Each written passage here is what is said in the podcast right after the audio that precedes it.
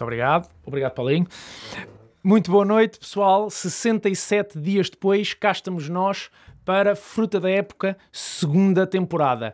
Esta temporada vai ser especial, nós já vamos explicar uh, o que é que vai acontecer. No entanto, nestes 67 dias de ausência, aconteceram algumas coisas pelo mundo e que nós vamos uh, falar sobre elas aqui um pouco.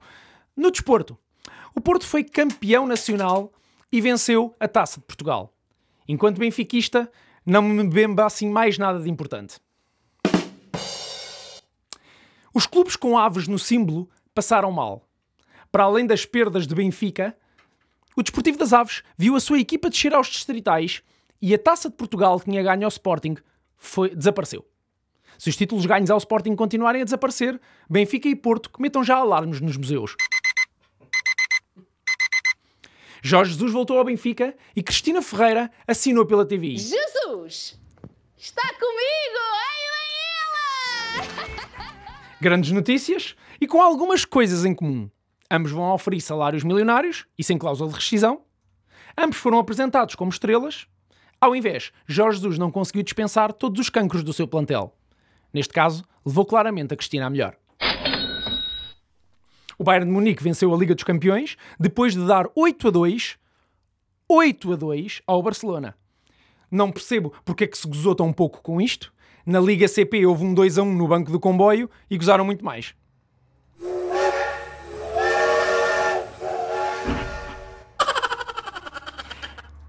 Em ambos houve desistências. Filipa Silva desistiu do Instagram e Messi quis desistir do Barcelona. E até nisto o Tuga é melhor que o argentino. Ela cumpriu e o argentino a não arrependeu-se e lá voltou ao Barcelona. Sim! Uma das grandes notícias das nossas férias foi o Cavani. O idoso uruguaio viu que os lares em Portugal estavam com muitos casos de Covid e não quis vir. Covid. A grande notícia do desporto foi aquela vitória do Miguel Oliveira no Grande Prémio de MotoGP. Miguel Oliveira esperou que os dois se distraíssem para lhes roubar a vitória.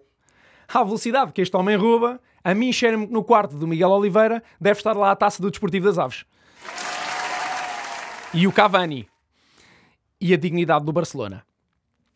Bem, mudando de assunto, a política também esteve muito ativa. Temos o exemplo do rei Juan Carlos, que está a ser investigado pela justiça espanhola após desviar 100 milhões de euros.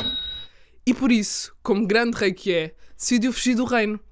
Como dita a história de Portugal, o destino de eleição para estes reis é Alcácer Quibir.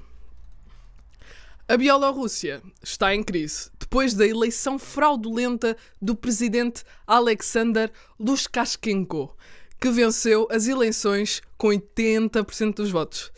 Basicamente, armou-se em Salazar.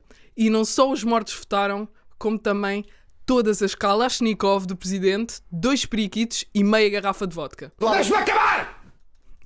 No, no, Brasil, as coisas também não andam famosas. E Jair Bolsonaro foi protagonista num episódio duplo. Bolsonaro ameaçou um jornalista dizendo, e passo a citar, vontade de encher a tua boca de porrada. Depois do jornalista colocar em dúvida os depósitos que andava a fazer na conta da sua mulher, Michel Bolsonaro. Eu pessoalmente até percebo o comportamento, não é? Uh, quando alguém no monopólio me rouba dinheiro do banco e ganha a pala disso, também tenho vontade de lhe partir a boca toda. No segundo momento, Bolsonaro numa aglomeração de burro, uh, perdão, de apoiantes, decide pegar numa criança, mesmo em tempos de Covid, para mostrar o seu afeto pelo outro. Oh. Teve foi azar, em vez de uma criança, era mesmo anão. Esta notícia devia ter o título de Anão pega em Bolsonaro a pensar que era um presidente. Aconteceu também em Lisboa uma manifestação de, vá, como é, umas pessoas entre as várias mensagens de teorias de conspiração, podemos retirar que as vacinas são elaboradas com nanotecnologia para programarem o nosso DNA, para nos controlarem com a inteligência artificial. Alguém percebeu alguma coisa? Pois, nem eu. Ninguém sobe na vida lá para cima, senão comer criancinhas ao pequeno almoço. o mesmo grupo vá de pessoas também declarou que o aborto já é legalizado até aos 9 meses para esquartejarem os bebés vivos. Isto tudo para alimentar uma elite de CEOs poderosos. Concluímos, portanto, que estas pessoas. São pessoas, não é? Ah, pronto, ah, alguma coisa ah, há de ser. Consideram que os CEOs, em vez de terem muito dinheiro para papar no Avilés, preferem ir todos os dias ao frango da guia.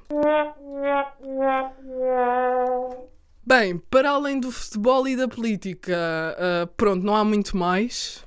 Porém, na nossa ausência, aconteceram também coisas nos outros assuntos que passam o dia a falar na televisão, mas que no fundo, bem lá no fundo, ninguém dá importância nenhuma. O movimento Black Lives Matter voltou a ganhar força depois do assassinato de George Floyd.